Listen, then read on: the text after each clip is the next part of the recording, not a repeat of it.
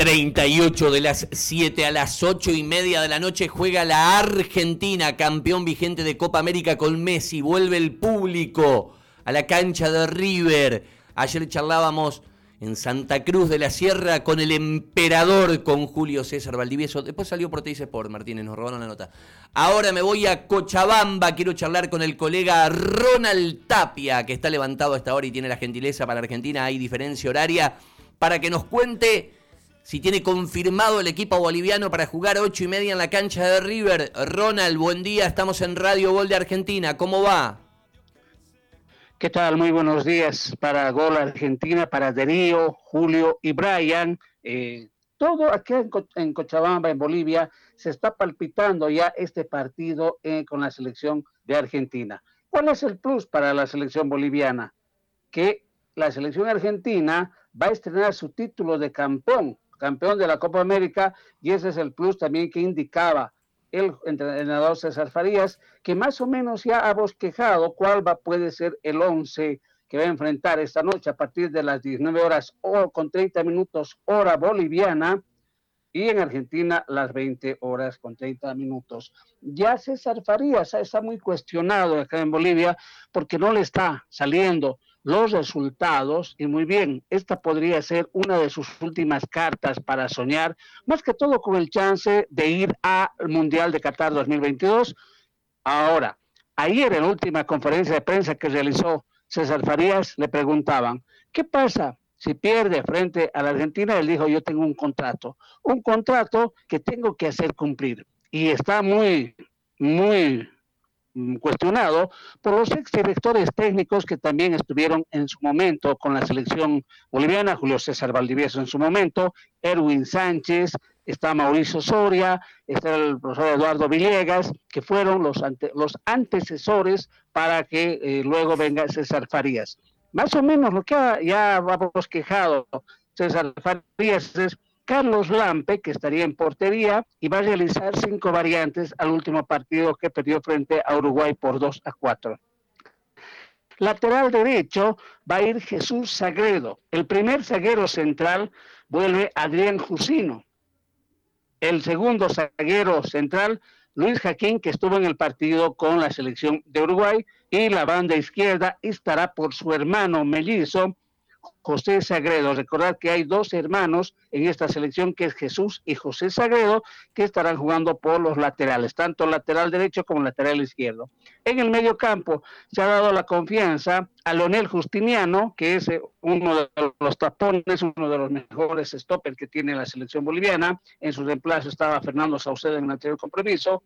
Moisés Villarruel, junto con Rodrigo Ramallo, cabe recordar que Rodrigo Ramallo es el hijo del goleador de América que el 94 clasificó a la selección boliviana con William Ramallo. Rodrigo Ramallo, el hijo, está también junto con Erwin Saavedra, que estará en el medio campo, y adelante Juan Carlos Arce junto con Marcelo Martins, que es en este momento el referente de la selección boliviana, el que se lleva, podríamos decir, la flor por el entusiasmo, por las ganas que coloca en los compromisos, y eso ha, hecho que todos en este momento pueda ser, pueda ser el, el referente de la selección boliviana, tomando en cuenta que Bolivia está en el puesto 9 y seis puntos. Y muchos dicen, si hoy se pierde frente a la Argentina, se estará diciendo adiós el sueño de llegar a Qatar 2022. Pero hay 90 minutos o más de lo que puede hacer la selección boliviana.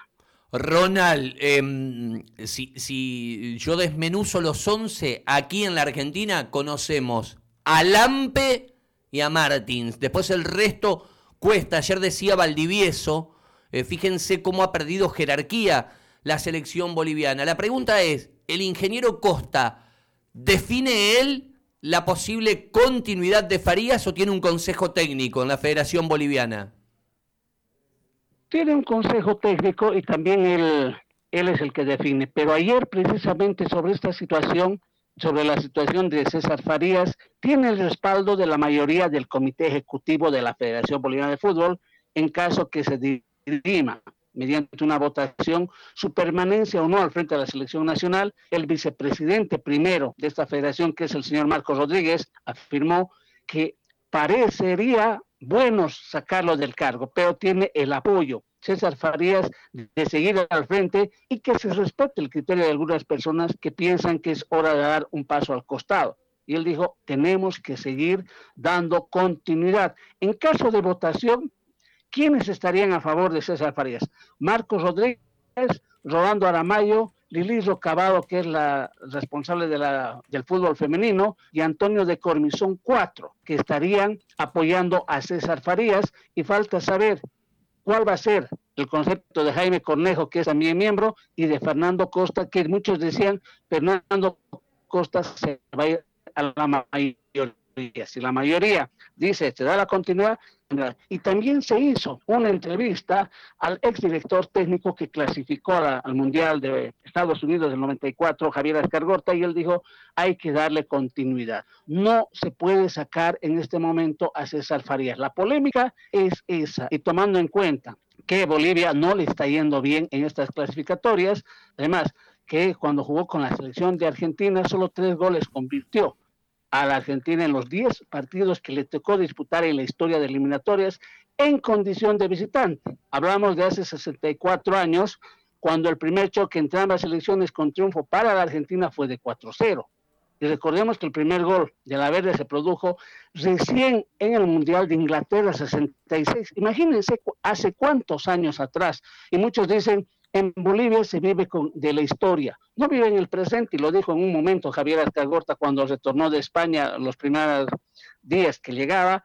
Los jugadores del Mundial del 94, William Ramallo, Julio César Valdivieso, Marco Sandi, Carlos Borja, Vladimir Soria, y le decían, profesor, le estamos agradecidos porque con usted llegamos al 94 y fue puro halagos para Javier Alcargorta. Y Javier Alcargorta dijo, señores, dejen de pensar en el 94 ya se ha vivido, se ha festejado y hoy por hoy piensan de aquí adelante, no vivan en la historia y siguen viviendo con la historia que el 63 Bolivia fue campeón en la Copa América. Siguen viviendo de recuerdo, dejen eso, ya se olvidó. Javier Escargorta fue textual y dijo, señores, tienen que mirar adelante.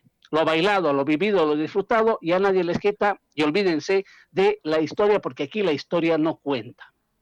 Ronald, agradecerte el tiempo. Estás en eh, Cochabamba, ¿no? Eh, es, tu ciudad. Ayer charlábamos con el emperador que estaba en Santa Cruz de la Sierra. Cochabamba, así rápidamente. Bilsterman, eh, Orientes ahí y Aurora.